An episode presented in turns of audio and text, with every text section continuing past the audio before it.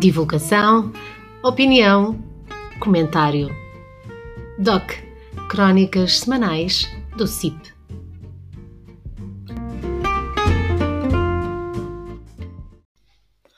Espaço de Opinião de Paulo Guinotte.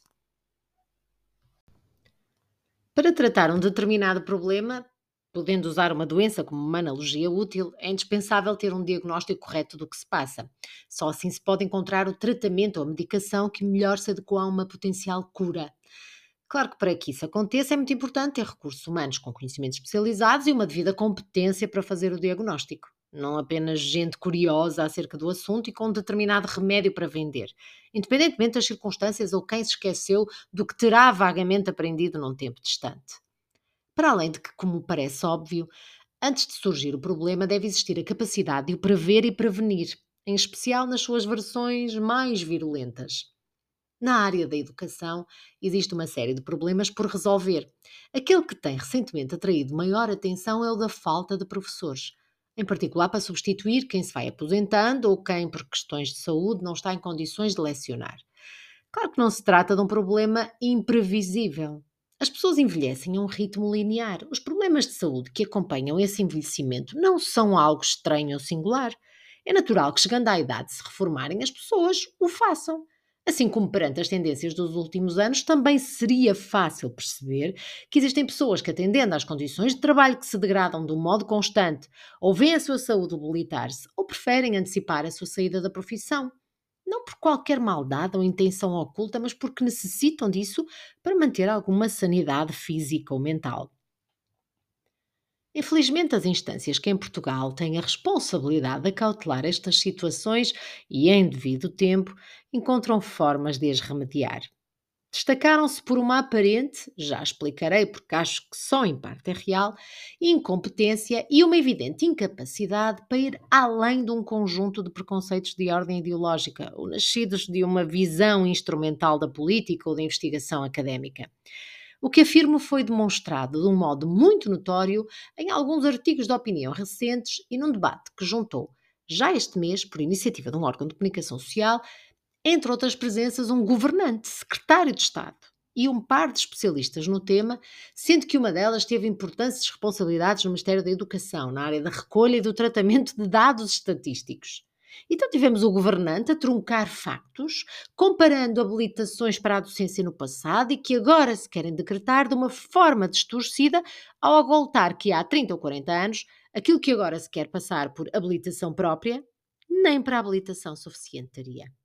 De acordo com o relato do encontro sobre um estudo sobre o impacto de algumas medidas em implementação, o governante afirma ser impossível fazer uma previsão com um grau de precisão que a ANT apresenta, a não ser através de uma análise de registros biográficos dos mais de 100 mil professores do quadro. Esses são dados que nem o próprio Ministério da Educação detém.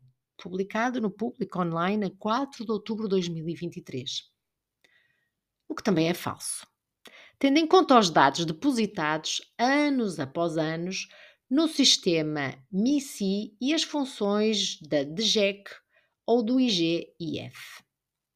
Ainda tivemos direito a que quem teve comissão prevenir a evolução do número de docentes em exercício desde 2011 afirmasse que só deu por isso em 2019, quando alguém lhe pediu dados sobre o assunto, Assim como tivemos como especialista em soluções para um problema quem há poucos anos negou explicitamente a sua existência.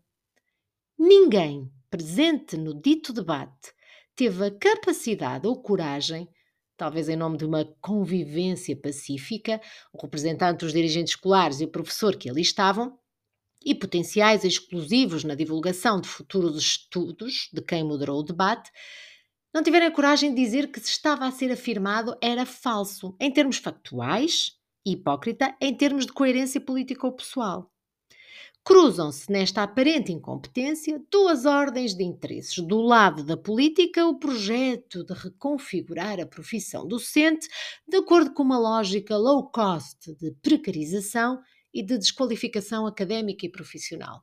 Professores precários a quem um lugar qualquer é melhor do que lugar nenhum são, nem que seja em tese, muito mais fáceis de domesticar e de dominar, seja por lideranças locais, seja pela tutela central. Do lado dos especialistas, com destaque para a área da economia da educação, em tardio desenvolvimento entre nós, existe o interesse por alimentar a necessidade de estudos sobre o fenómeno, apesar de mais do conhecido, e sobre as melhores formas de resolver, mesmo que hoje se desdiga o que ontem se afirmou com enorme certeza. O problema maior é que, com especialistas académicos e decisores políticos que se deixam aprisionar por estes interesses ou oportunismos, um diagnóstico rigoroso não é possível, pelo que é bastante improvável que qualquer tratamento recomendado seja o adequado. A educação pública está doente, mas quem tem a missão de a tratar tem outro tipo de agenda muito distante de qualquer serviço público ou do tão falado interesse dos alunos. Infelizmente, os principais prejudicados pela falta de prevenção, pelo diagnóstico errado, pelos tratamentos ineficazes, são esses mesmos, alunos, e a imagem progressivamente degradada de um dos pilares de um Estado que se cria social.